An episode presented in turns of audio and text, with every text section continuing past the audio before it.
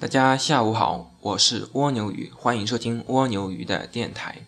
那这期我想谈一下这八月份我练习口才的收获与感悟。那八月初我第一次收听了汤老师的节目，在他的电台的名称叫“说话改变世界”。第一次收听的节目叫《不行动的三大根源》，我觉得我不行动的原因有些也在里面。当时特别认同他，那我就继续的去收听这个电台的其他节目。那过了几天，我内心特别渴望能加入我们这个交流群，我就写了申请，进入了交流群。那我发现我不能仅仅待在这个群里，因为这个群里只是进行学，就是练习口才上面的进行交流，我要。自己练习说话，不能只停留在这种理论方面。那我偶然的一次机会，在交流群中听到了有我们挑战六十秒这个项目，那我又写了申请，进入了我们的挑战六十秒的储备群。通过自己的努力，通过汤小米老师的教导，那我发现自己的不足，我通过了自己的改正，然后顺利的进入到了。正式群，那在这个过程中，我发现自己有很多不足，比如第一点，我自己在说话的时候总是重复；那第二点就是说话的时候，在录六十秒的时候，在录荔枝的时候，总是把要讲的内容写出来。那我在讲的时候我就读出来，那汤小米就对我说这是不行的，因为。练口才的话是练自己的表达能力。当你跟别人说话的时候，你不可能拿到一个草稿跟大家读的，那你这样子读的话，就完全是一个机器了，不是在练口才。那我觉得这个非常对，那我就改正过来了。当我进入了这个正式群之后，我觉得还要进一步加强自己的能力，因为口才不单单是要练，还要学，还要学一些新的东西。一新的内容，那我又得知了有我们跟谁学上汤老师的直播，我就报名参加了。当时是想尝试看一下这直播怎么样的，那好的话我就留下来，坏的话我就不听了。那进去之后，我发现汤老师讲的非常的好，说话也很随和。我一一开始以为汤老师也是打，就是把所有的内容都是写在纸头上的，然后读出来的。然后后来发现他在直播中，直播中因为有摄像头嘛，他是很随便的就说出来，而且说的非常有说服力，非常的流利。那他告诉我们人生的经历，他人生的经历练口才的好的方法，好的思维方式。那我觉得我这个。这个直播的话非常的好，那我就留下来了，在这这里面学习。之后我又在跟谁学的这个平台上，我又得知了有每周日晚上十点钟有一个 YY 直播的一个这么一个项目，那我又想尝试一下。那我进去之后，发现大家都在演讲。那通过收听了一次演讲，我的感悟也是非常多的。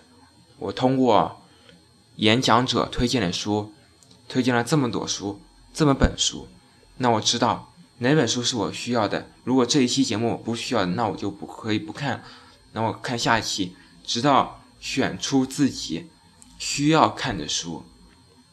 这是第一点。那第二点，从汤老师对。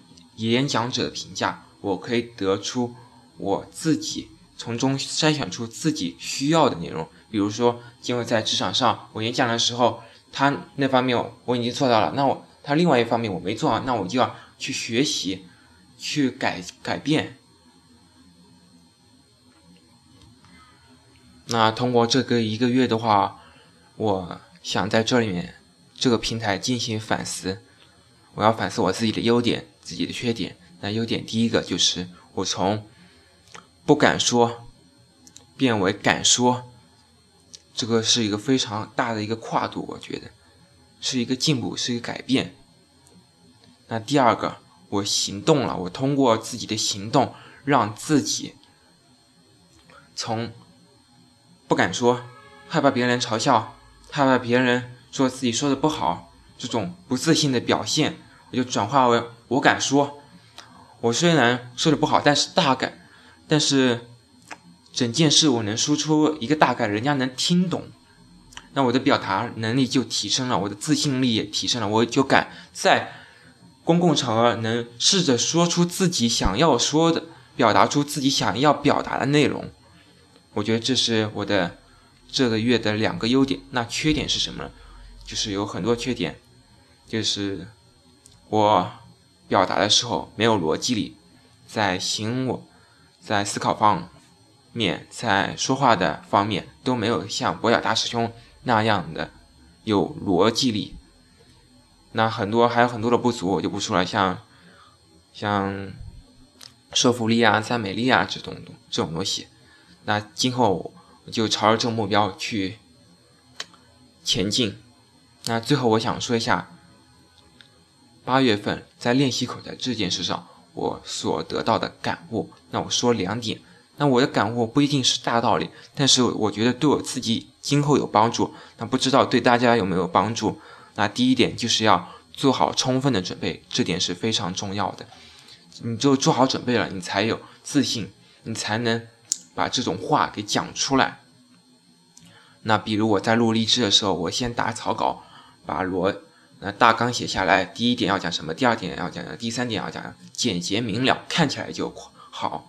然后通过自己的临场发挥能力，然后把这个变成了一个我现在讲的一个节目，那就是做准备工作。那第二个就是在无论是在练口才也也好，在这做任何事也好，在这个过程中，我们可能会面到很。面临到很多的挫折，那面临这挫折的时候，我不能向他屈服，我们不能抱怨别人不好，别是别人的不对，这个社会太不公平了。那我们应该通过反思自己，发现自己的问题，从中吸取教训，然后把这些教训化为自己的力量，通过努力去改变这些不足的地方。那像录荔枝的话，一次不行。录两次，两次不行，录三次，直到录到行为止。那我前面一期的话，我也录了一这样一个相同的节目。那我发现，当时发现这是我最好的、最好的一次录音吧。那通过博雅大师兄的点评的话，我发现这个上一次的节目的话，有很多的需要改进地方。那我就又录了这一期。那最后。这就是我八月份练习口才的收获与感悟，谢谢大家收听，下期节目再见。